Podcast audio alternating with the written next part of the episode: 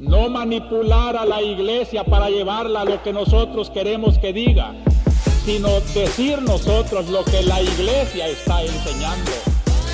Hola a todos, saludos, sean bienvenidos a este episodio especial de la Conjura de los Tibios.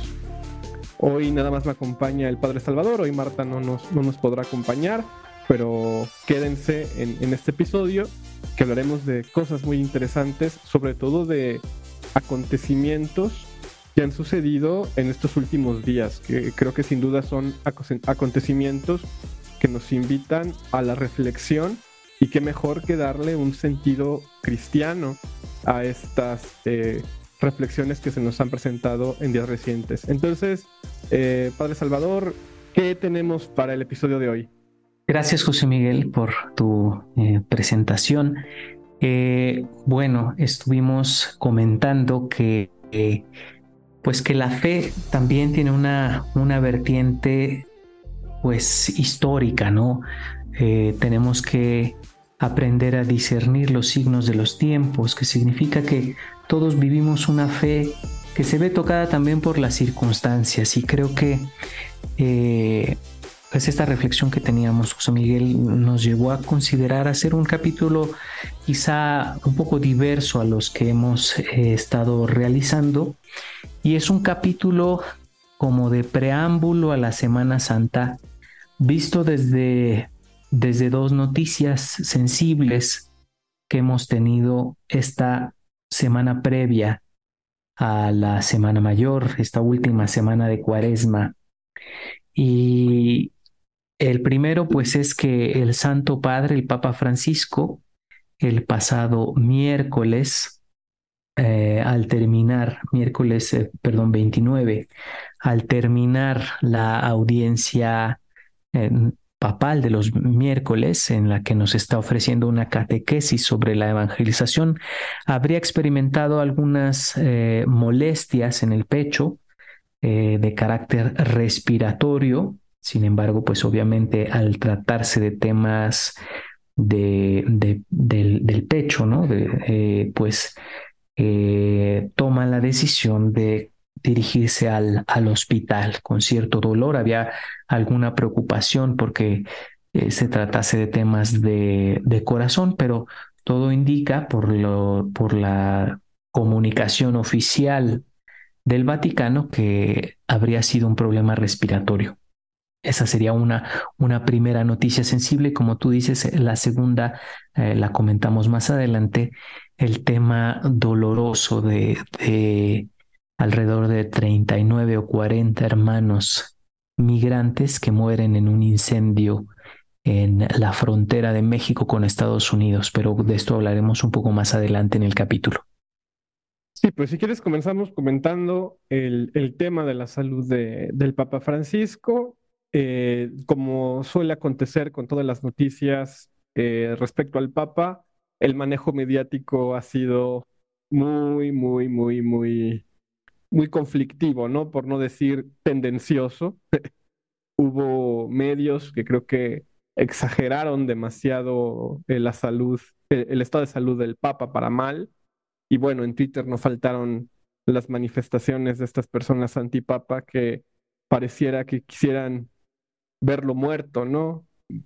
Y, bueno, esto ha sido pues tema de, polarización, pero bueno, aquí no estamos para comentar estos, estos temas, sino más bien para, para pues ver qué es lo que ha informado la, la Santa Sede al respecto. Estamos grabando el jueves 30 de marzo.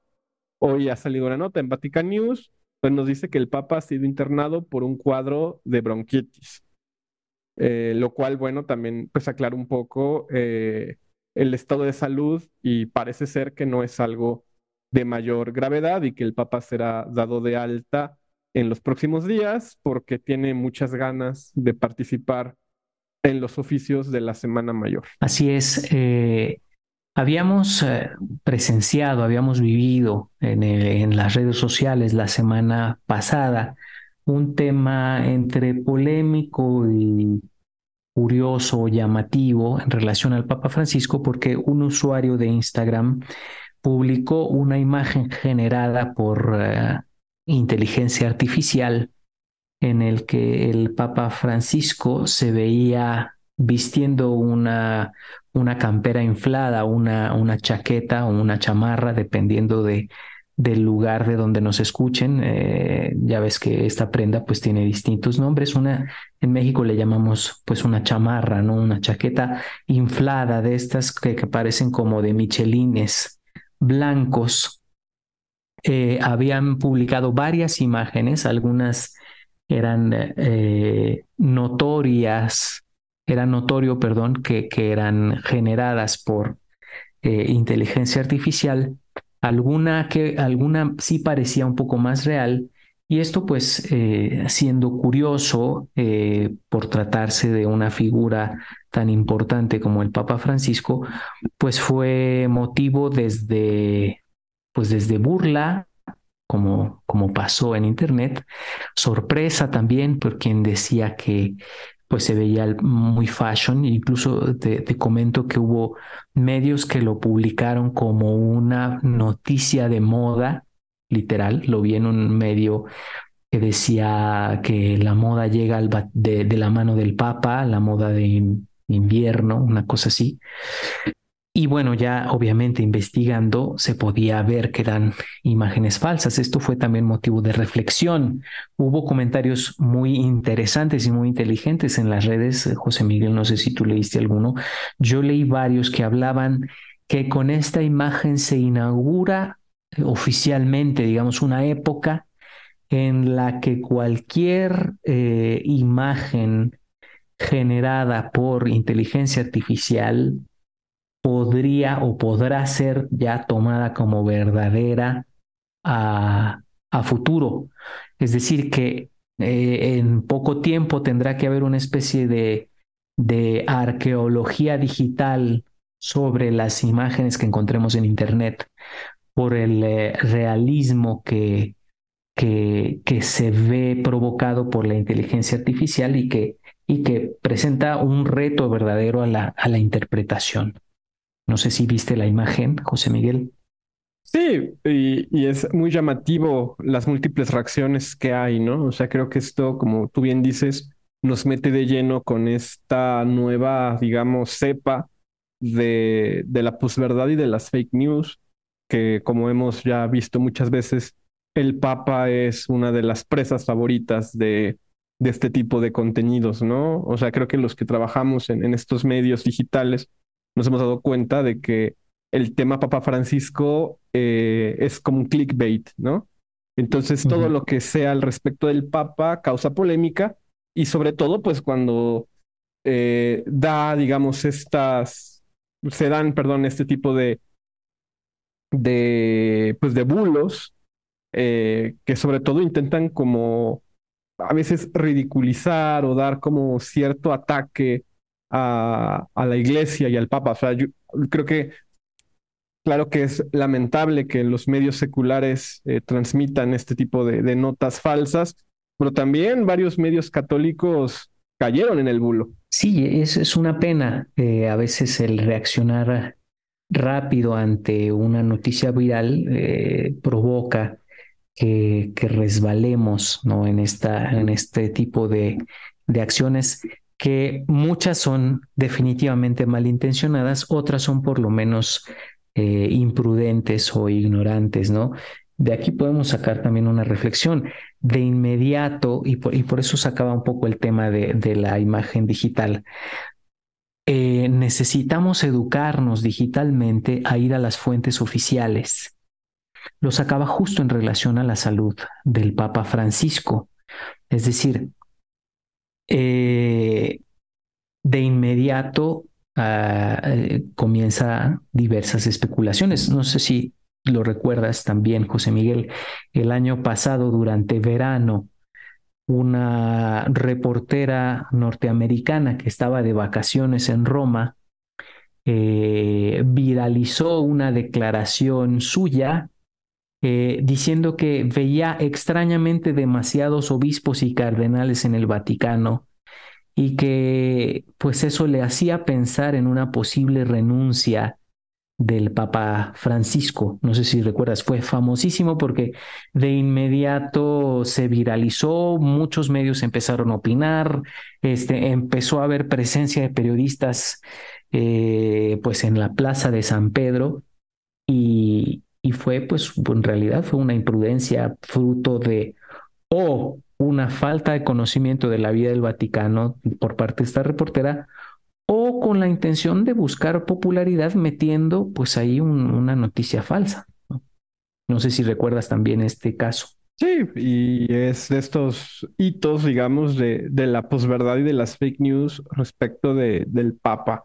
Por eso, pues, como tú bien dices, es muy importante siempre eh, tener este, este discernimiento de las fuentes al respecto de, pues, de todos los temas, ¿no? Pero creo que cuando son temas del Papa Francisco, debido a, a, la mala intención que a veces hay en los medios, pues siempre lo mejor es estar al pendiente, por ejemplo, de lo que eh, publique, em, bueno, pues cuáles serían las fuentes oficiales, eh, Vatican News, eh, los medios oficiales de, de la Santa Sede, para mantenernos informados. Y bueno, también no solamente son el tema de las noticias, ¿no? Cuántas supuestas declaraciones del Papa, eh, circulan ahí por cadenas, eh, textos que no son del Papa, que se le atribuyen al Papa, que luego tienen como un trasfondo así como muy cursi, y que bueno, quizás ahí no haya como tal una mala intención, pero pues sin duda esto eh, pues es una,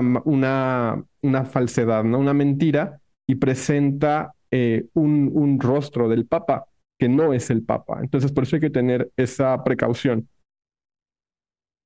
Sí, y, como tú dices, a veces hay incluso una mala intención. Yo recuerdo hace unos días también varios tweets de esta especie de psiquiatra, no sé si psicólogo psiquiatra, como gurú del coaching moderno, este señor Jordan Peterson, por ejemplo, que tuiteaba eh, impresiones sobre la doctrina social de la Iglesia, específicamente en la interpretación del Papa Francisco, eh, tildando de socialismo y eh, incluso pues de alguna manera soez diciendo que pues no le interesaba si el Papa simpatizaba con estas doctrinas eh, y que pero que eran eran pues malas malvadas no o, fuera de fuera de lo que del, del evangelio de lo que el cristiano tendría que seguir eh, bueno, este personaje continuamente eh, pues eh, critica al Papa y a la, a la, doctrina social de la Iglesia por principios que no, que pues que con, con, los que él no comparte. Luego, pues el problema es que a lo mejor pues algunos católicos podemos o pueden simpatizar con ciertos contenidos, a lo mejor de desarrollo personal que puede publicar eh, un personaje como este y, e irse con la finta o tomar posturas ante aspectos tan fundamentales de nuestra fe como la doctrina social cristiana. Y eh, esto fue, pues sí malintencionado porque uso, uso una falacia eh, común en los debates, si no me equivoco, se llama el hombre de paja, ¿no? Cuando señalas en, el, en, una, en una persona una declaración o una postura que no tiene, para atacarle desde esa postura. Pero todo esto lo, lo, comentamos un poco para motivar a la, a la audiencia y lo repetimos a que vaya a los medios seguros. El primero, sin duda, en cuanto a noticias sobre el Papa Francisco es Vatican News, que es un sitio muy profesional, publicado en diversas lenguas. O sea, de verdad tiene pues hasta, digo, en, árabe, en coreano, eh, noticias oficiales que, que publica el Vaticano, muchas veces replicando el boletín de la oficina de prensa oficial del Vaticano. También tiene varios podcasts muy interesantes y, se vincula con los organismos que previamente eran Radio Vaticana o Radio y Televisión Vaticana, que se, que se englobaron ahora en, en Vatican News. ¿no? Y que pues ahí hay la seguridad de que pues vamos a encontrar primero que nada veracidad en, la en las noticias, que es un medio confiable ¿no? Que no, que no va a presentarnos gossip, vamos a decirlo así, o, o amarillismo, ¿no? Se, se va a limitar a publicar con veracidad las noticias relacionadas con el Papa, la Iglesia y el Vaticano.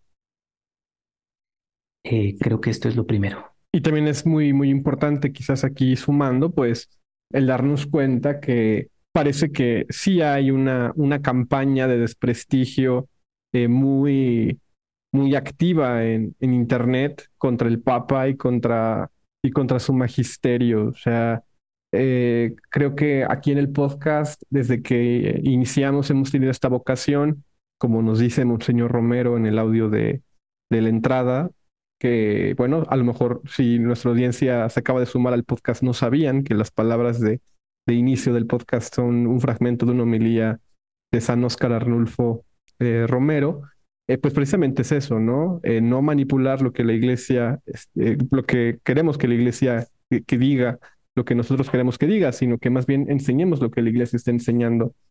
Y, y esto pues aplica para estos temas magisteriales que requieren una particular atención y un particular discernimiento, sobre todo cuando vivimos una sociedad eh, que fácilmente tiende a la polarización. O sea, estos casos como lo que comentas de, de Peterson y que él es uno entre muchos, eh, pues desgraciadamente se convierten en la guía doctrinal de muchos católicos que quizás de, buena voluntad lo siguen y olvidan pues cuáles son las verdaderas guías eh, que tenemos en la iglesia, ¿no? Que como nos enseña nuestro magisterio, pues primero es el Papa y los obispos en comunión con él. Sí, es decir, eh, personajes como, como él, o sea, pueden en sus disciplinas tener elementos positivos y, por ejemplo, él, pues, eh, en aspectos de coaching humano, de disciplina, muy bien, vale. Pero muchos de ellos se dirigen a un público cristiano y tratan de emular la doctrina, ¿no? y, y ahí, pues, involucran ya agendas personales o políticas y el problema es ese, que, que como cristianos podemos resbalar fácilmente en algo que nos suena a valor, nos suena a verdad, o, caer en, en, las famosas guerras culturales, ¿no? En las cultural wars, pensar que hay valores que a pesar de que en la realidad no provienen del cristianismo o que eh, son tangenciales a algunos valores del cristianismo, pero que no están fundados en el dato revelado, en la dignidad de la persona humana creada a imagen de Dios, etcétera, o sea, a la doctrina sólida cristiana, y por tanto llega un punto en el que se bifurcan de la doctrina, y ahí es el riesgo que si, si no sabemos distinguir, pues claro, escuchamos o leemos un, Twitter de una, de una persona que, que, es notoria en su área que de repente pues tira el, el golpe al Papa Francisco o a la doctrina social de la Iglesia, ¿no? Por desconocimiento, por ignorancia o por incursión, pues eh, el no siendo teólogo ni filósofo, pues hacer este tipo de afirmaciones. Ese es, ese es el riesgo, no porque haya, no porque sea malo de por sí el leer a veces opiniones que, que no sean estrictamente cristianas, pero sí tenemos que tener ese fino discernimiento cuando se resbala fuera de la doctrina. ¿no? Y creo, José Miguel, tú lo sabes muy bien, que suele pasar mucho con la doctrina social de la iglesia. Sí, bueno, y, y, tiene sentido, ¿no? Por su carácter, digamos, de parresía que ella misma tiene, y también, pues, por, irónicamente, muchas en estas batallas culturales que tienen sus, entre sus enemigos al relativismo por el relativismo o la relativización que ellos, que ellos mismos hacen de, de, la doctrina, lo cual es un, un, gran, un gran problema y creo que inclusive motivo de escándalo, ¿no? Pero bueno, eh, esto es algo que sin duda nos impulsa a, a nuestra vocación evangelizadora, eh, que bueno, yo, yo en lo personal ubico mucho en, la difusión de la doctrina social y en, mantener, digamos, fresca en, la opinión pública esta función de la Iglesia de anuncio y denuncia que se concreta a partir de, su magisterio social. Y creo que eh, con el Papa Francisco, eh, por este, digamos, rasgo muy distintivo que su pontificado tiene en temas sociales, ha sido más escandaloso. Pero bueno, yo recuerdo a, Novak, al filósofo, por ejemplo, criticando a Benedicto XVI con Caritas in Veritate, ¿no? Eh, y en general, pues a esta corriente extraña de, del pensamiento estadounidense con Novak, Weigel y, y, compañía, que buscan este suerte como de liberalismo católico, tomismo Whig, que digamos intenta conciliar el, libre mercado en su visión laissez-faire con eh, la doctrina cristiana, ni siquiera con la doctrina social de la iglesia, ¿no? Como que buscan más bien que estas actitudes liberales sean la doctrina social de la iglesia, lo cual, pues desde luego es algo eh, reprobable y que pues muchos de estos autores, eh, como Peterson o Shapiro, por ejemplo, los toman como referentes principales. Así es, y que, y que desarrollan esta, estas críticas con una argumentación muy notoria, ¿no? Desconociendo que lo hermoso de la doctrina católica es su organicidad y su, y su integralidad. Es decir, particularmente ahora que tocamos el tema de la doctrina social, es que si tomas un principio cualquiera de los principios de la doctrina social cristiana y lo absolutizas, ya no es doctrina social cristiana. No, lo hermoso de la doctrina social cristiana es que tienes que tomar todos los principios y ver cómo se entrelazan, cómo encuentran equilibrio, cómo se iluminan los unos a los otros. No, porque tú puedes subrayar alguna doctrina eh, política o económica no cristiana, puedes subrayar una verdad pero después introducir también elementos que no corresponden a la dignidad humana, por ejemplo, y, crear doctrinas eh, económicas o políticas que funcionan hasta un cierto punto, pero que se vuelven ideológicas porque absolutizan alguno de sus elementos. No, y ahí es donde nuevamente entra, entra, entramos en riesgo. Y por eso, pues es muy importante siempre eh, mantenerse en esta formación permanente en, en temas de, doctrina, ¿no? Y, sobre todo, pues también seguir a, a nuestros pastores y pues digamos hasta que el conocimiento de la doctrina social se haga costumbre. Aquí yo creo que vale la pena hacer una distinción, ¿no? O sea, el, desconocimiento, la ignorancia de la doctrina social no significa que la gente no actúe, por ejemplo, en, acciones propias de la pastoral social. Pero sí es muy, muy útil conocer esta doctrina para que podamos discernir información a partir de los medios. O sea, creo que la doctrina social, una de las, de las grandes aportaciones que tiene para nosotros, pues es que nos facilita nuestros discernimientos de informaciones, sobre todo en, en nuestra actualidad, en la que sobreabunda la información y es muy importante tener estos criterios para poder, eh, pues, realmente conocer qué es lo que la iglesia enseña, ¿no? Y, a partir de ahí, pues, tener un, una opinión, un juicio para aproximarnos, pues, a lo que la iglesia nos está eh, pidiendo, ¿no? Y, y esto creo que aplica, pues, para muchos de, de los temas de, actualidad. Creo que esto nos puede llevar al segundo tema de hoy, que pues es a, reflexionar en torno a esta tragedia que ha acontecido en Ciudad Juárez y que nos lleva a, a reflexionar y a plantearnos cómo leer el tema de la migración y de los sufrimientos humanos inherentes a la, a la migración, pues desde una perspectiva católica y muy en particular desde nuestra doctrina social. Así es.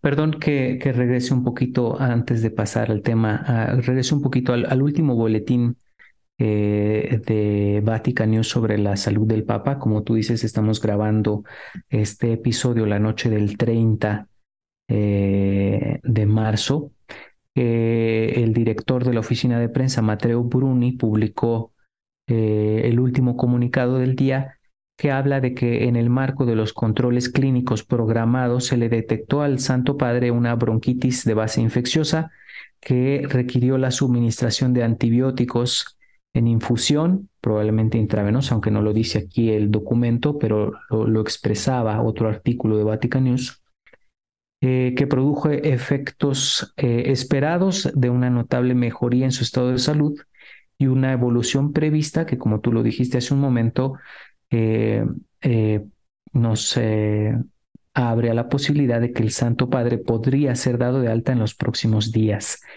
Hay que seguir pidiendo por su salud. Afortunadamente está estable, tanto que el comunicado dice que incluso tuvo algo de trabajo dentro de, dentro de su reposo, vamos a decirlo así. Eh, pero perdón por este, por este regresar un poco. Ese día que se había sentido mal, el Papa Francisco justamente había hablado de, pues de este doloroso tema mm, al, que, al que abordamos ahora, es el tema de las víctimas del trágico incendio en Ciudad Juárez que aconteció eh, el pasado lunes 27 de marzo. y que responde, pues digamos, a, una crisis humanitaria que se ha estado viviendo en la frontera de México con, de, México con Estados Unidos, eh, por lo menos desde 2017, más o menos, ¿no? Con, con estas políticas migratorias eh, impulsadas por el gobierno de Estados Unidos, principalmente en la administración de Donald Trump, que pues han hecho de México una especie de tapón migratorio para que ellos puedan tener un mayor control de, su frontera. Eh, la situación humanitaria, pues digamos, eh, se agrava porque no son pocos los países de América Latina que tienen condiciones eh, adversas que propician esta migración. Entonces, digamos, había comenzado principalmente con migración de gente que provenía de, de Centroamérica, en particular de Nicaragua, El Salvador, Honduras y Guatemala, y también de Haití. Y últimamente, desde el año pasado, eh, el flujo de migrantes provenientes sobre todo de Venezuela eh, también ha ocasionado, pues digamos, esta saturación eh, en la frontera y que ha llevado, pues también, digamos, a cierta, em, pues cierto rechazo por parte de la población de las ciudades fronterizas a, esto, a estas situaciones eh, terribles de, migración. Em, creo que el magisterio del Papa Francisco ha sido muy insistente en este tema eh, migratorio. apuntamos, em, apuntábamos algunas de estas cuestiones en el episodio especial sobre la visita del Papa a Sudán del Sur y a la República Democrática del Congo, cuando hablamos de los desplazados. Y, y pues creo que esta tragedia además de ponernos a, reflexionar sobre lo que se pierde con estos hermanos que, que han fallecido, pues también nos llevan a, reflexionar el drama humanitario de, de, la migración y pues como católicos, ¿qué podemos hacer al respecto? Así es. Eh, es, es, una noticia dolorosa el, el, haber visto, eh, pues eh, incluso hay imágenes ¿no? De, de, la desesperación de las personas. Y yo creo que, creo que cabe a lo mejor una aclaración, José Miguel, sobre el por qué abordamos este tema. Sin duda no es una una quizá involucrarnos en un tema político para señalar culpas, etcétera, etcétera, ¿no? Para eso están las autoridades y todo.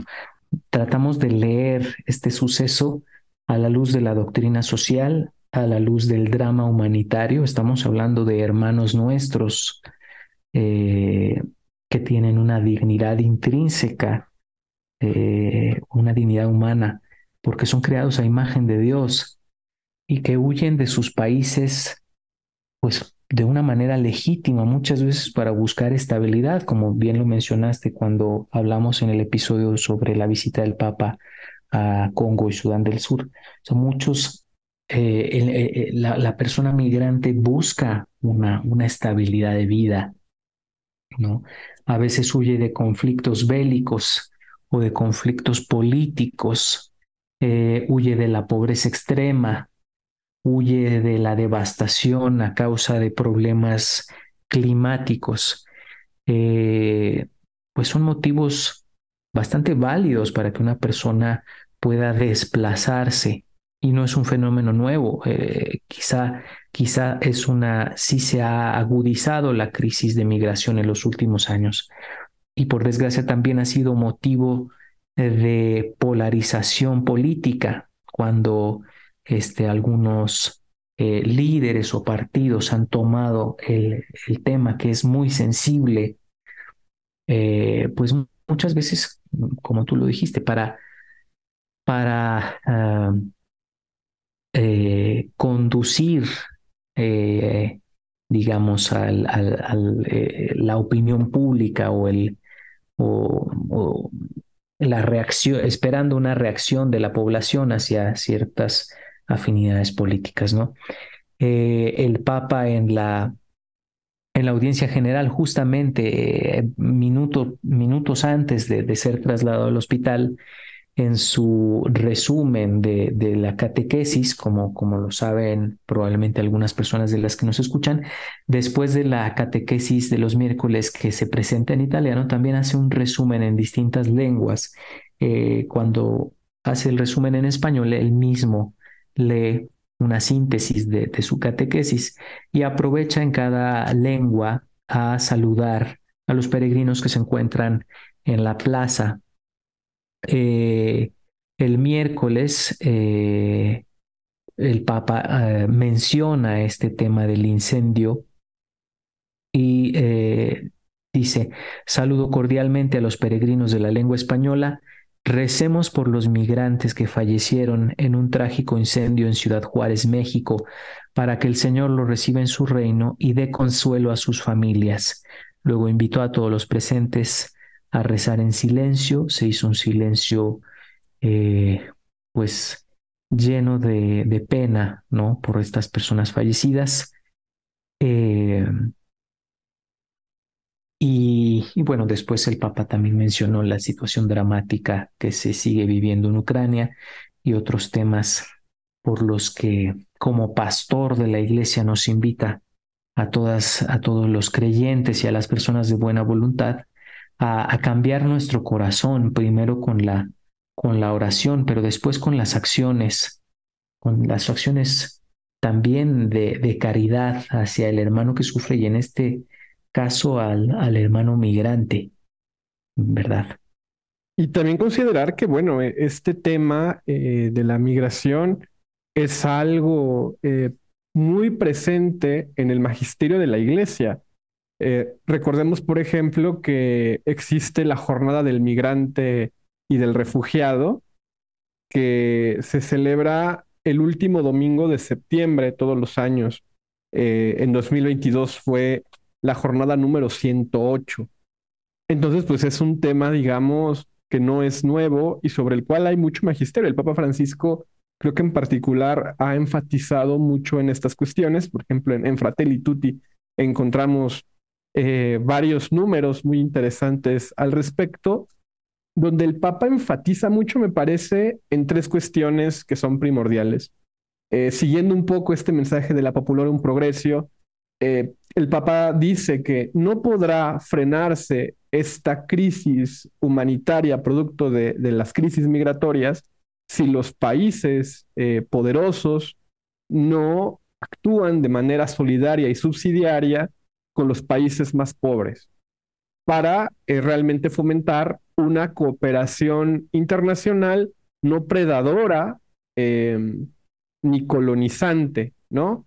Por ejemplo, también creo que sobre estas cuestiones es, muy interesante justo lo que se acaba de decir sobre el tema de, la colonialización y sobre los derechos de conquista, que esto es algo que también creo que vale mucho la pena comentar, por ejemplo, al respecto de lo que hablamos eh, también en el episodio especial de esta temporada, no, perdón, de la temporada pasada, sobre el viaje apostólico del Papa a Canadá. No sé, Padre Salvador, si quieres comentar algo sobre esto último.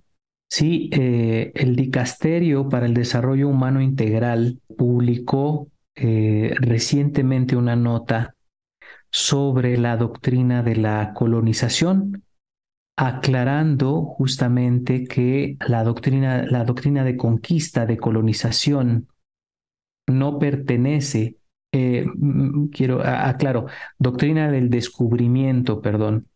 es una nota conjunta que publica el, el Dicasterio para la Cultura y la Educación junto con el Dicasterio para el Servicio del Desarrollo Humano Integral, en el que aclaran que justamente la doctrina del descubrimiento no pertenece eh, a, la, a la fe católica. El concepto jurídico de descubrimiento que ha sido debatido por las potencias coloniales desde el siglo XVI y ha encontrado una expresión particular, estoy citando el documento, en la jurisprudencia del siglo XIX en los tribunales de diferentes países, según la cual el descubrimiento de tierras por parte de los colonos concedía el derecho exclusivo de extinguir mediante la compra o la conquista el título o la posesión de dichas tierras por parte de las poblaciones indígenas.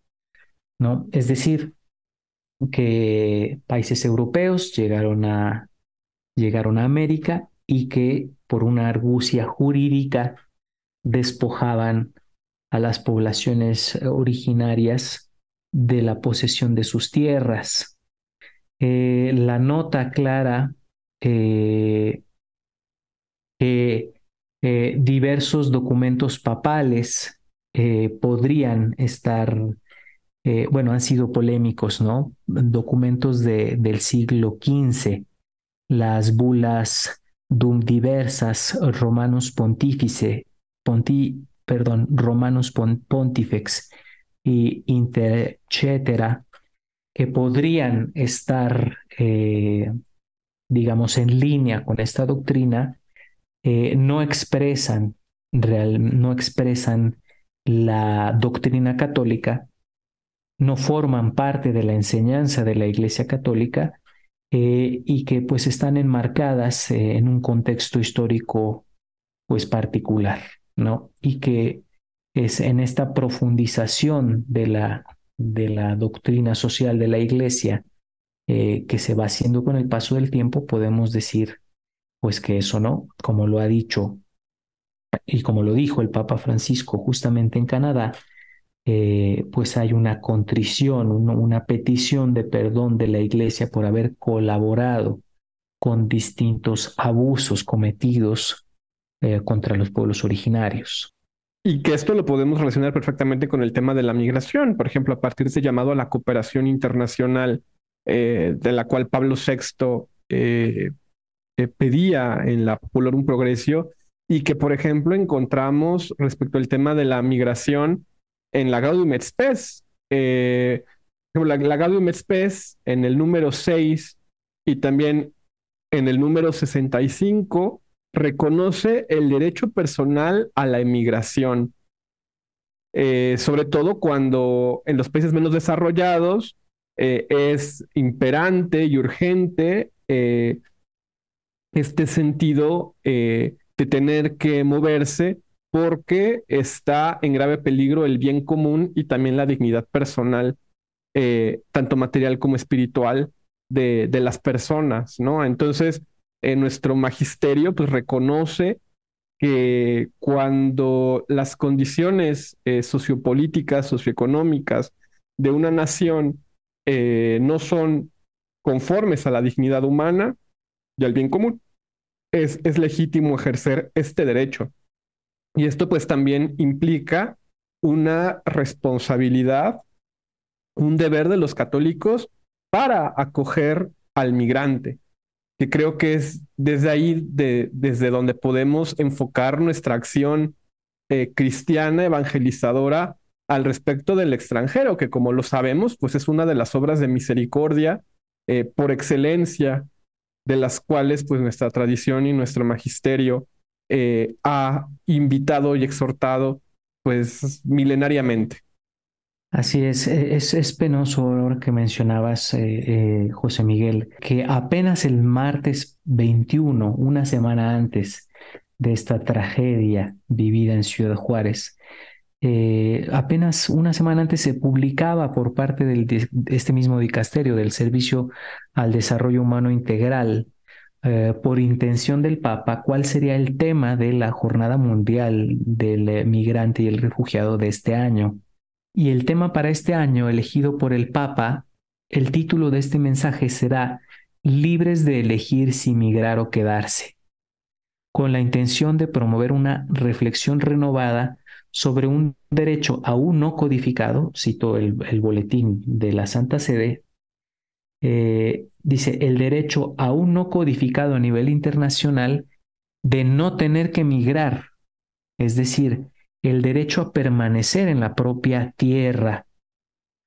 No dice este mensaje que la naturaleza forzada de muchos flujos migratorios actuales obliga a una consideración atenta de las causas de estas migraciones y que el derecho a permanecer es anterior y más profundo y más amplio que el derecho a migrar. Es, es, es una es una consideración muy interesante, José Miguel, porque eh, también no es una aceptación resignada de la migración. O sea, lo mejor sería que en la medida en la que los gobiernos, las organizaciones y los ciudadanos podemos mantener en los países las eh, condiciones eh, socioeconómicas, humanas, para que las personas no se vean obligadas a salir, pues es una responsabilidad del gobierno, de las organizaciones y de todos los ciudadanos. Lo mejor sería que las personas no se vean obligadas a dejar su tierra. Ese sería el primer eh, derecho, incluso eh, anterior al derecho real de, de migrar. ¿no? Sí, estos temas eh, el Papa los desarrolla de una manera muy completa, de los números 37 al 41 en, en Fratelli Tutti.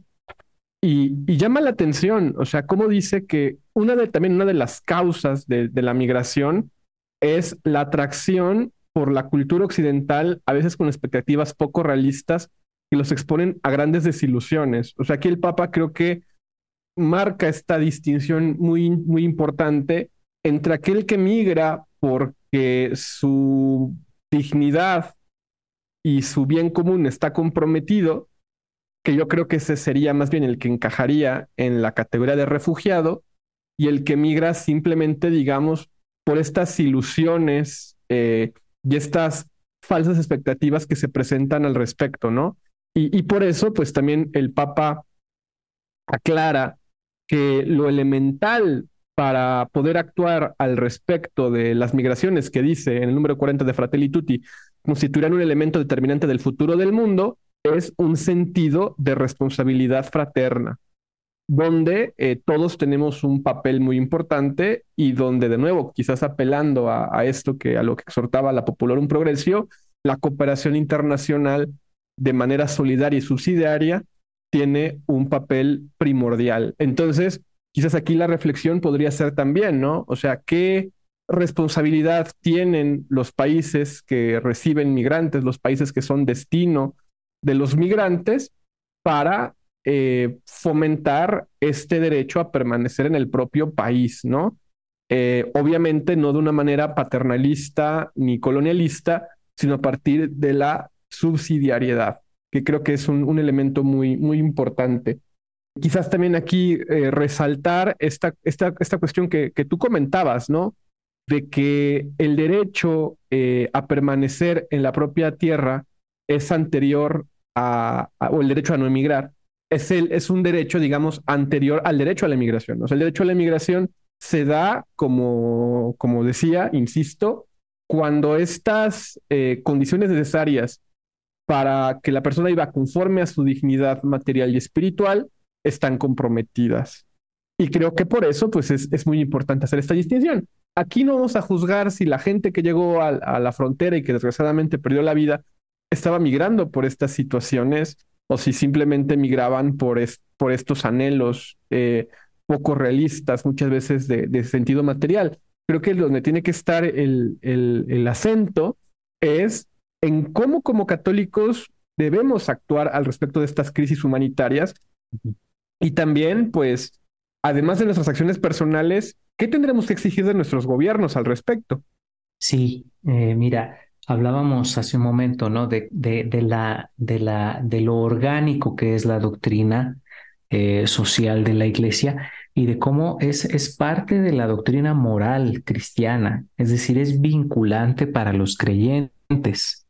No puedo yo eh, decir como creyente católico que hay una parte de la doctrina que no quiero seguir, no, es, es vinculante y está arraigada en el Evangelio y está arraigada en la doctrina de siglos de los padres de la iglesia. Estos son temas que se han tratado desde, desde, el, desde el principio de la iglesia, incluso enraizados en la, pues en la misma ley eh, de los diez mandamientos. De hecho, en el catecismo de la iglesia católica, el tema mm, se trata en la tercera parte del catecismo, la, la, la parte de la vida en Cristo, en la parte de los diez mandamientos, cuando el catecismo desarrolla eh, la segunda parte del mandamiento del amor, que es amarás a tu prójimo como a ti mismo, en la profundización del cuarto mandamiento, fíjate que es el, el de honrarás a tu padre y a tu madre, que, que de alguna manera contiene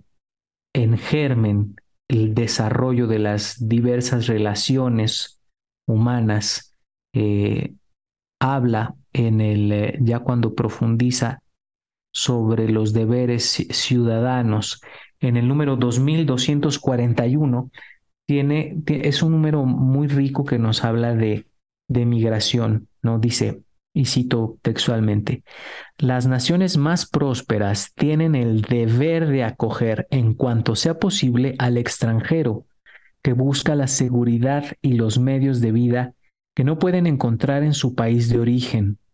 Dice, las autoridades deben velar para que se respete el derecho natural que coloca al huésped bajo la protección de quienes lo reciben. Recordemos, y aquí hago un paréntesis, que las personas que fallecieron en el incendio no estaban en un albergue, estaban en un centro de detención temporal del Instituto Nacional de Migración. Por tanto, su seguridad y su vida debía de ser eh, custodiada por las autoridades que los tenían retenidos. Cierro paréntesis, regreso al número del catecismo número 2241. Dice, las autoridades civiles, atendiendo al bien común de aquellos que tienen a su cargo, pueden subordinar el ejercicio del derecho de migración a diversas condiciones jurídicas especialmente en lo que concierne a los deberes de los migrantes respecto al país de adopción. El migrante está obligado a respetar con gratitud el patrimonio material espiritual del país que lo acoge, a obedecer sus leyes y a contribuir sus a contribuir a sus cargas.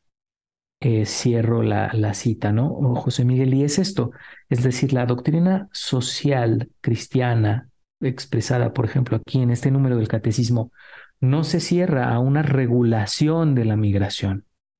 Evidentemente, en orden al bien común, los gobiernos tienen la responsabilidad de establecer eh, políticas que salvaguarden la, la, dignidad de la persona humana, eh, el bienestar y la paz también de los países que reciben, pero estos países, y aquí lo expresa el catecismo, tienen la obligación de acoger.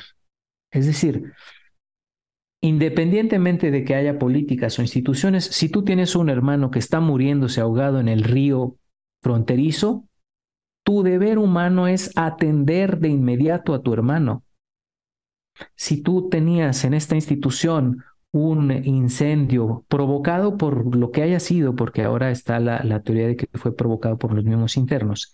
Independientemente de eso, tu deber es custodiar la vida de tu hermano, abrir los cerrojos, sacarlos. O sea, debería de haber protocolos de seguridad que puedan conducir a las autoridades ante una emergencia como esta. Porque decir, bueno, no se puede abrir la puerta porque se escapan. Hombre, es un hermano tuyo que se está quemando allá adentro. O sea, eso es lo que apremia la vida humana, la dignidad de la vida humana. No. Ese creo que es muy tenue la frontera entre esta regularización de la migración y la criminalización de la, de la migración. O sea, creo que este es un, criterio que pasa por alto. Y bueno, el Estado mexicano deja claro que no hace esta distinción cuando, cuando crea estos centros de detención que son eufemismos para llamar cárceles para migrantes en vez de albergues, ¿no? Inclusive, pues se sabe de casos donde el gobierno mexicano ha ido a albergues establecidos a sacar a los migrantes y a darles este trato de criminales, ¿no? Y, peor aún, o sea, la, omisión en, en, este caso es gravísima. Y ya no leámoslo a nivel de, de las leyes y quizás a nivel de, del, deber del servidor público, sino de la ley moral. O sea, ¿en qué estaban pensando estos guardias al no abrir las puertas? Si es eh, verdadera y es la intención aquello que, que aparece en estos videos que se han estado difundiendo y a mí también lo que me, escandaliza y me alarma un poco, pues son aquellos eh, mexicanos que opinan que los migrantes merecían ese terrible destino por incumplir las normativas migratorias o por eh, no, digamos, eh, controlar sus, sus afanes y sus pasiones para llegar a Estados Unidos. Aquí también es importante señalar en días recientes hubo conatos de violencia en la frontera, sobre todo de estos grupos de venezolanos que intentaron romper el cerco fronterizo y que fueron reprimidos eh, en, el cruce por la Border Patrol ¿no? de, Estados Unidos, eh, después de que pudieron, digamos, pasar el primer cerco de las autoridades mexicanas. Entonces, me parece que este tema no se puede eh, analizar en profundidad si omitimos este aspecto a lo cual nos invita la doctrina social, que es pensar en la persona y en su dignidad. O sea, creo que aquí quedan sobrando estas lecturas eh, juridicistas, leguleyas, o simplemente esas lecturas geopolíticas, ¿no? Que muchas veces son los criterios a partir de los cuales se disciernen las políticas públicas en materia migratoria. Entonces, pues creo que aquí es muy clara nuestra doctrina social al respecto de cómo tendríamos que estar actuando y pensando los católicos al respecto de la migración en temas de, política. Y también, pues, entender el, grave desafío que es para México el estar en esta situación geográfica y pues digo, el tema no es hablar de política, ¿no? Pero que no se nos olvide que este gobierno negoció un tema un tema económico a partir de un tema humano. O sea, no se nos olvide que México aceptó estas condiciones de país, eh, digamos, tapón para la migración a cambio de que el Tratado de Libre Comercio de América del Norte eh, siguiera intacto, ¿no? Entonces es muy irónico que en la frontera norte de nuestro, de nuestro país haya eh, aduana abierta a todo tipo de mercancías legales e ilegales, y no a las personas, ¿no? O sea, es, creo que es más fácil pasar droga o armas por esa frontera que darle un trato humano a las personas. Y esto no es eh, reducir la responsabilidad de México y de los mexicanos al respecto, ¿no? Creo que es un tema humanitario que va más allá de las fronteras y que a todos nos, nos lleva a reflexionar sobre qué estamos eh, o qué estamos dispuestos a hacer respecto de nuestros hermanos migrantes. Por ejemplo, eh, la gente que vive aquí en, el Bajío, aquí en Querétaro, en Guanajuato, pues estamos muy familiarizados con encontrarnos con migrantes en los cruces eh, viales, en las vías del tren, y quizás a verlos como ya un elemento más de nuestra cotidianidad y de nuestro entorno, y a no ver el drama que hay detrás. Que claro, insisto, quizás tampoco es la vía tener una visión ingenua de que, digamos, no tenga que haber ningún tipo de regularización o que no tenga que haber ningún tipo de legislación al respecto, porque pues de alguna manera que haya legislaciones también garantizan el respeto eh, a la dignidad de estas personas itinerantes, ¿no? Por eso creo que es muy, muy, muy importante eh, informarnos al respecto y sobre todo también como iglesia organizarnos para, para atender a, nuestros hermanos, ¿no? Y también creo que ahí hay una dimensión pastoral eh, muy importante con los migrantes, ¿no? Para llevarlos quizás este discernimiento de, de que puedan plantear cuál es la intención de, de, de, querer emprender un itinerario tan arriesgado. Así es, eh, como lo dijiste, es dramático ver las condiciones en las que son hacinadas estas personas y cómo se juega con el lenguaje cuando se ha hablado de que estaban en un albergue. Estaban en un centro de detención en México que por desgracia pues son creados a imagen y semejanza de sus eh, de sus correspondientes en Estados Unidos. O sea, hay hay imágenes de cómo son los centros de detención de migrantes en Estados Unidos y, son, son dramáticas porque literalmente son jaulas que parecen pues casi de zoológico, en las que no hay un control, por ejemplo, de cuántas personas pueden estar en una misma jaula. A veces están eh, mezclados hombres y mujeres, a veces en condiciones pues poco salubres. Eh, eh, esto no puede ser así, esto, esto eh, atenta contra la dignidad de, las personas. Mira, en el, pasado 28 de marzo, el, martes, el día siguiente de, del, del, suceso, la conferencia del episcopado mexicano publica un comunicado de solidaridad con motivo del incendio ocurrido en Ciudad Juárez, Chihuahua, titulado de esta forma, en la que hace algunas precisiones. Recuerda, por ejemplo, que no es un caso aislado, ¿sí?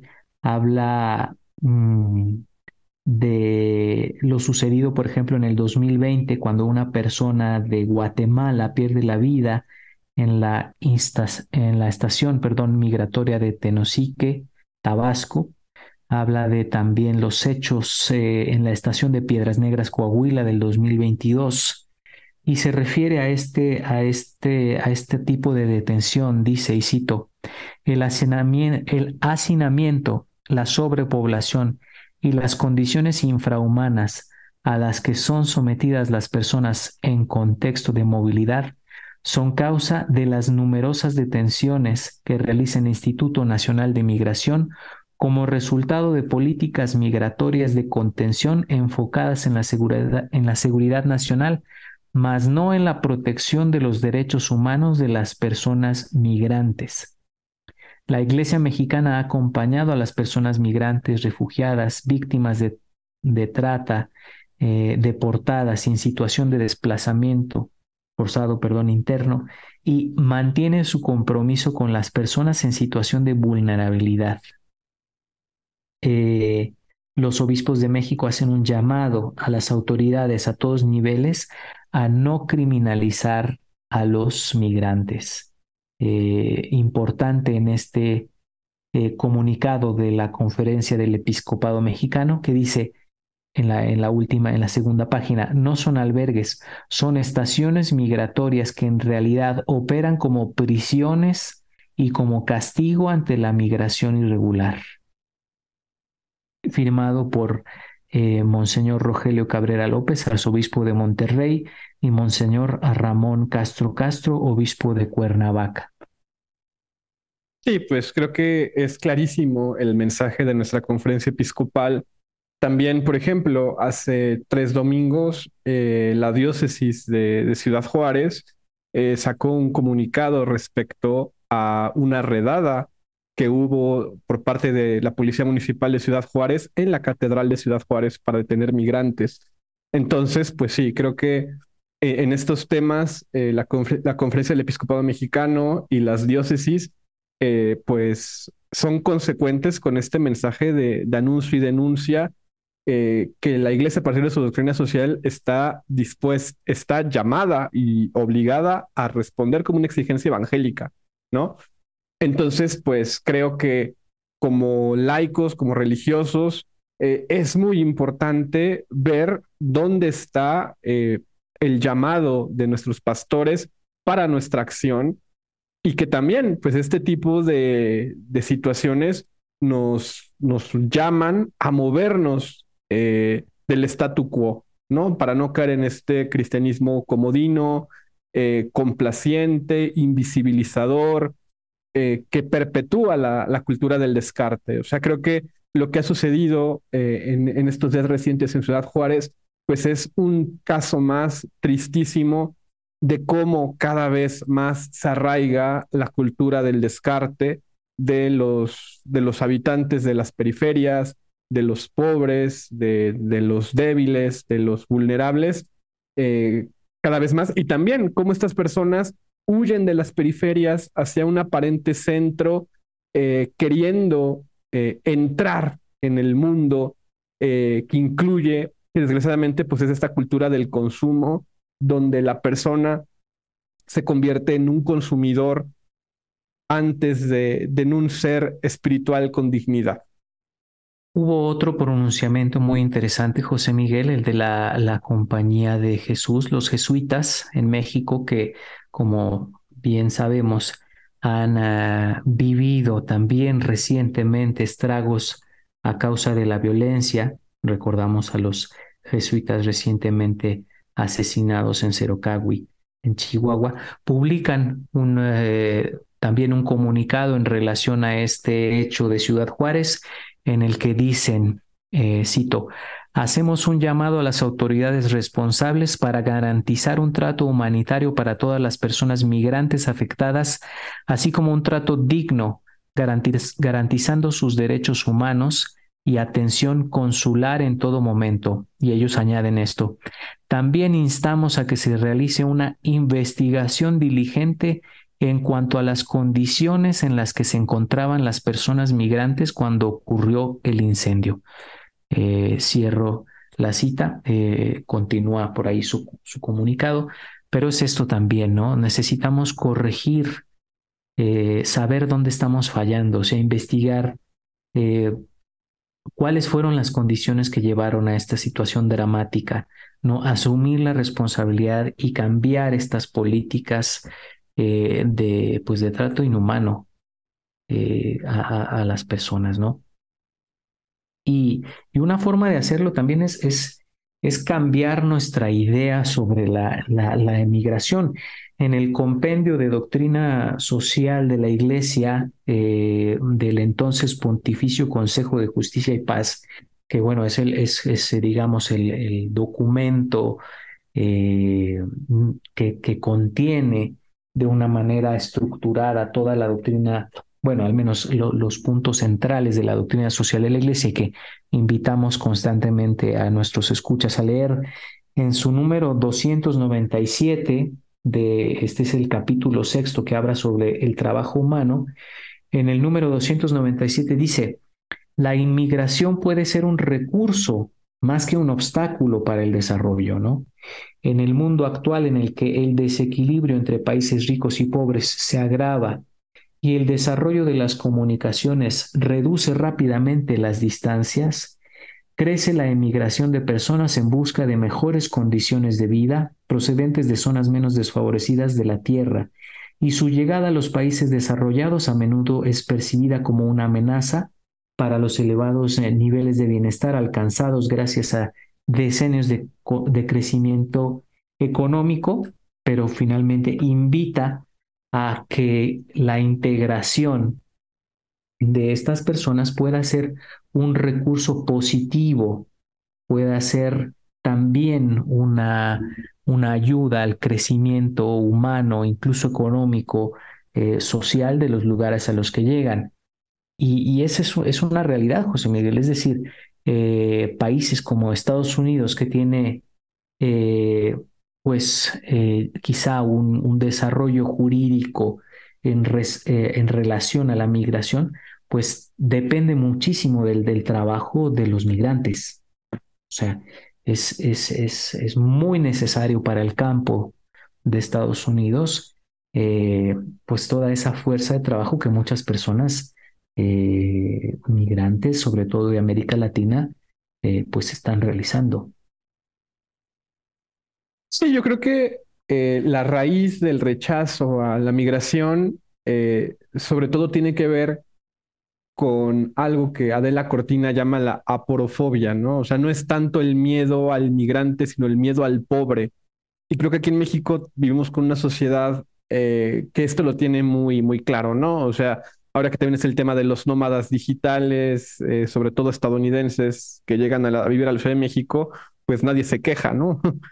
Eh, o se quejan por temas de gentrificación, pero no hay esta desconfianza de criminalizar a, este tipo de migrante. Inclusive, a mí me da mucha, mucha la, la, la, me llama mucho la atención cómo inclusive el lenguaje hace, un, hace una especie de lo contrario, un eufemismo. O sea, a esta gente no la llaman migrante, las llaman expatriados, ¿no? Eh, lo mismo puede pasar, por ejemplo, con el exilio español en México, eh, que se dio en las primeras décadas del siglo XX. Eh, entonces, parecería que más bien la migración es complicada cuando quien migra es pobre y es alguien que viene a pedirme cuidado. Eh, y creo que desde eh, algunas visiones del personalismo, por ejemplo, ahorita pienso mucho en, en, el personalismo relacional de, de Martin Buber, quizás el tema es que el rostro del migrante me exige una acción ética, una responsabilidad y hacerme cargo de un cuidado que no lo tengo, digamos, entre mis prioridades pero que es la realidad misma demandándome, ¿no? Eh, tenemos muchos casos de personas que han podido responder a esos rostros. Eh, es más que conocido el caso de las patronas, por ejemplo, ¿no? Sí. Que pues han actuado porque ven la necesidad y el dolor y el sufrimiento en estas personas y cristianamente acuden a su cuidado. Y creo que eso es eh, lo fundamental que tenemos que tener en mente cuando vayamos a emitir juicios al respecto, ¿no? Y también, o sea, de entender que no es fácil nunca tener esta apertura a lo otro, pues por, por desconocimiento, por miedo.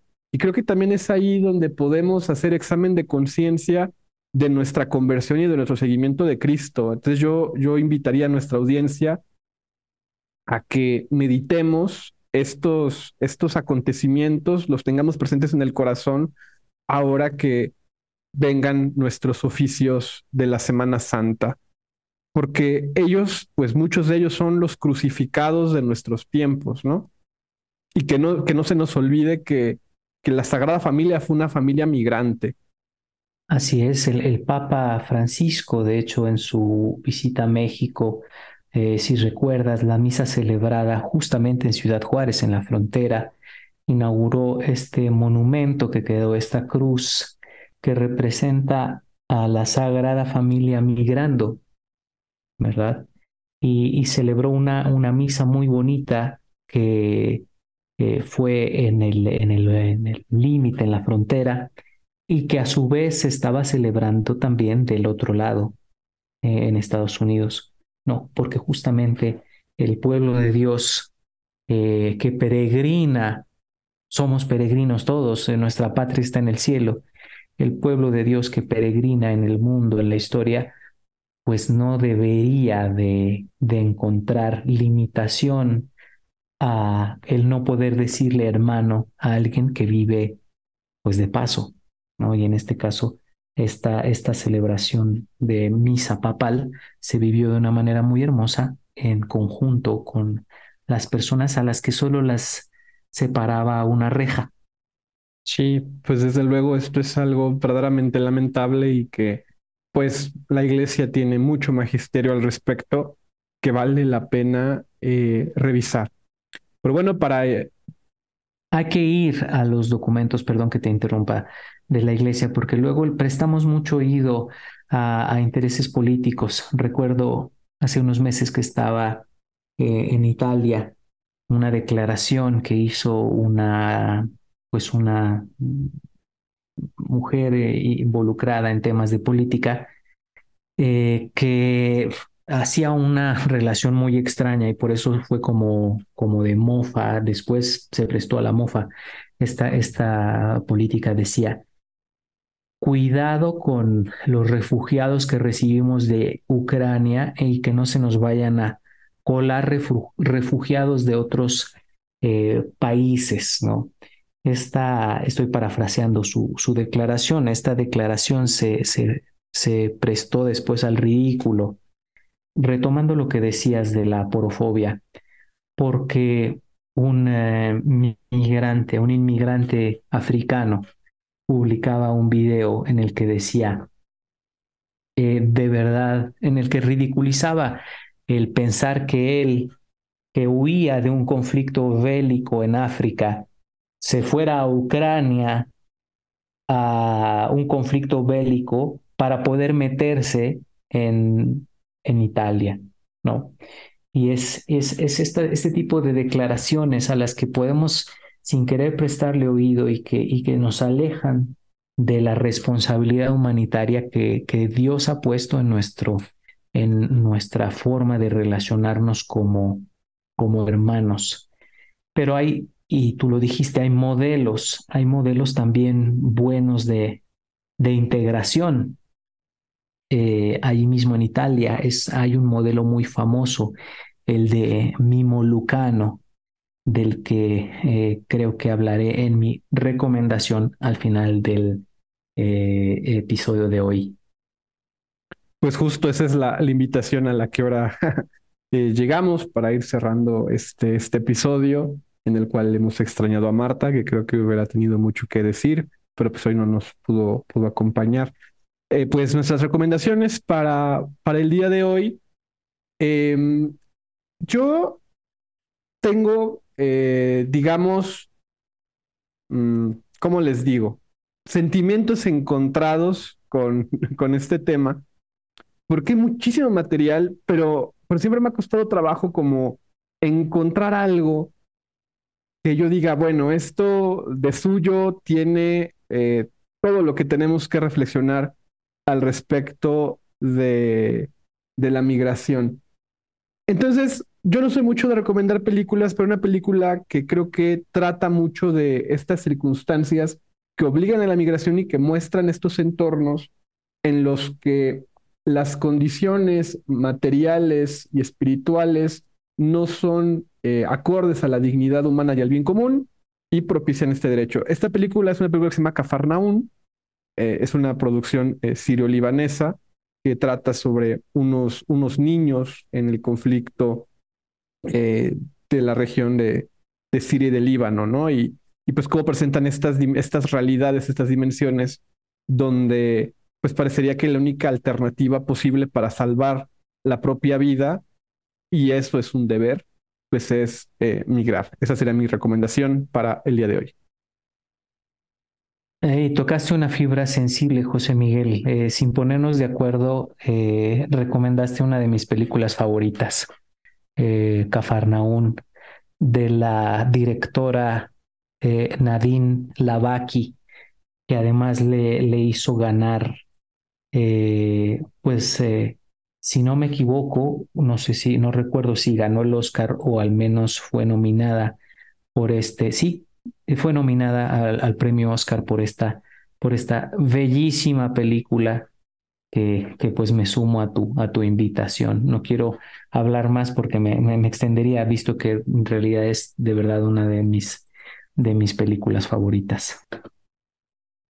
Eh, pues yo quisiera eh, hacer dos recomendaciones. Eh, primero una un poquito más profunda. Hablaba de un señor que se llama Mimo Lucano, con doble, la segunda M es doble en su nombre Mimo. Es un alcalde italiano eh, de un pueblito que se llama Riace, en Reggio Calabria. Y es el creador de un modelo de integración eh, de los migrantes que, que en su tiempo, que en su momento fue calificado, ha sido calificado internacionalmente como el milagro de Riace o el modelo de Riace Eh, su mandato como alcalde duró entre el 12 de junio del 2004 y el 3 de octubre del 2018 y él prácticamente resucitó, por decirlo así, eh, como alcalde a su pueblo, Riache, a través de una política de integración migratoria pues sumamente inteligente, sumamente, sobre todo humanitaria. ¿sí? Eh, en la actualidad pueden contarse más de 450 personas, de las 1.800 en total, eh, o, perdón, en comparación con las 1.800 eh, personas originarias de Italia y los 450 migrantes que fueron llegando.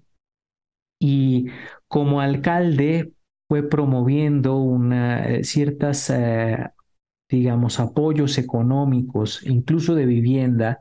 Sabemos que en Europa eh, el decrecimiento demográfico también es, es este, dramático en algunos lugares y Riache se estaba quedando solo, o sea, la, ya no había mucho caso, por ejemplo, de una escuela primaria en un, en un país donde ya no había tantos nacimientos, no, no había grandes servicios como farmacia, por ejemplo, porque el, el, pueblo se estaba quedando un poco vacío. El alcalde recibe e integra a diversos eh, migrantes eh, y eh, les consigue, por ejemplo, que algunas de las casas o construcciones antiguas que habían perdido ya dueño, pues fueran otorgadas por el por la alcaldía a estas personas eh, para que tuvieran un hogar, por ejemplo. Eh, muchos de ellas provenientes de, de Medio Oriente, pues sabían eh, producir telares, por ejemplo, y entonces les ayudó a habilitar sus talleres de telares, con lo que reactivó la economía. y de repente, pues un pueblito en el que ya no se escuchaban tanto las risas de los niños empezó pues nuevamente a crecer con una integración pues eh, eh, proveniente de, personas de fuera, ¿no? Y bueno, eso le, ha valido a él diversos premios eh, como alcalde, premios internacionales, reconocimientos.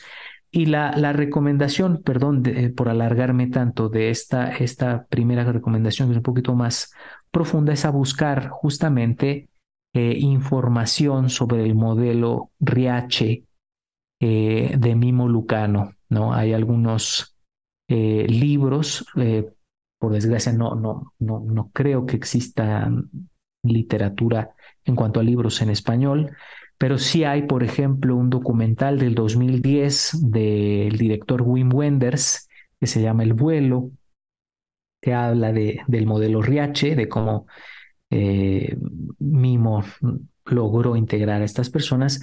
Hay otro documentario del 2016, en fin, sí hay cierta información eh, sobre Mimo Lucano. Y después, eh, abusando un poquito del espacio, una recomendación artística.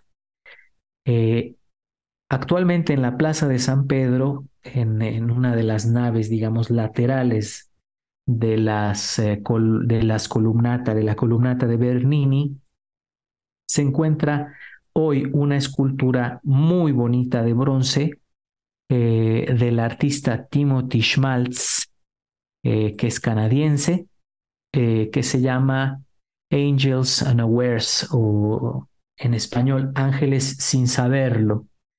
Y es, pueden buscarlo también en internet, Angels Unawares, Ángeles sin saberlo, del autor Timothy Schmaltz. Y es una imagen esculpida en bronce de una barca en la que va llegando un grupo de personas hacinadas, digamos, apretadas, y que ese grupo de personas, en ese grupo están representados diversos, eh, eh, digamos, migrantes históricos, vamos a decirlo así, desde personas que han huido del nazismo, del comunismo, de conflictos bélicos, Incluso el mismo Timothy eh, es representado como un niño al que va cargando su papá, porque él también se reconoce, bueno, él también, hablando de, de, su origen también migrante. Y dentro de este grupo hacinado de personas sobresalen eh, por la parte de arriba unas alas, porque es una interpretación artística del pasaje del capítulo 13 de Hebreos, versículo 2, cuando dice, no olvidéis ser amables con los que lleguen a vuestra casa, pues de esa manera, sin saberlo, en la antigüedad muchos hospedaron ángeles. Esta eh, expresión cristiana de un valor que venía desde la antigüedad, incluso para la filosofía griega, la, acogida al que es viajero, pero que pues en, el judaísmo, en el cristianismo, pues se ve revestido además de un mandato divino, ¿verdad? Entonces pues les recomendaría a quienes nos escuchan que busquen y contemplen esta bonita escultura de bronce de Timothy Schmalz. Pues muchísimas gracias a nuestra audiencia por la paciencia y pues les, les les deseamos que tengan pues una buena experiencia espiritual y que nuestro Señor eh, esté presente en estos días santos eh, que se aproximan en el calendario litúrgico. Pues que estén muy bien. No sé, Padre Salvador, si quiere agregar algo. Pues que nos encomendamos mutuamente durante este tiempo de Semana Santa para que para que el Señor también toque nuestro corazón, ¿verdad? En esta contemplación de los misterios más profundos de nuestra fe. Muchas gracias a nuestra audiencia, nos vemos la próxima semana.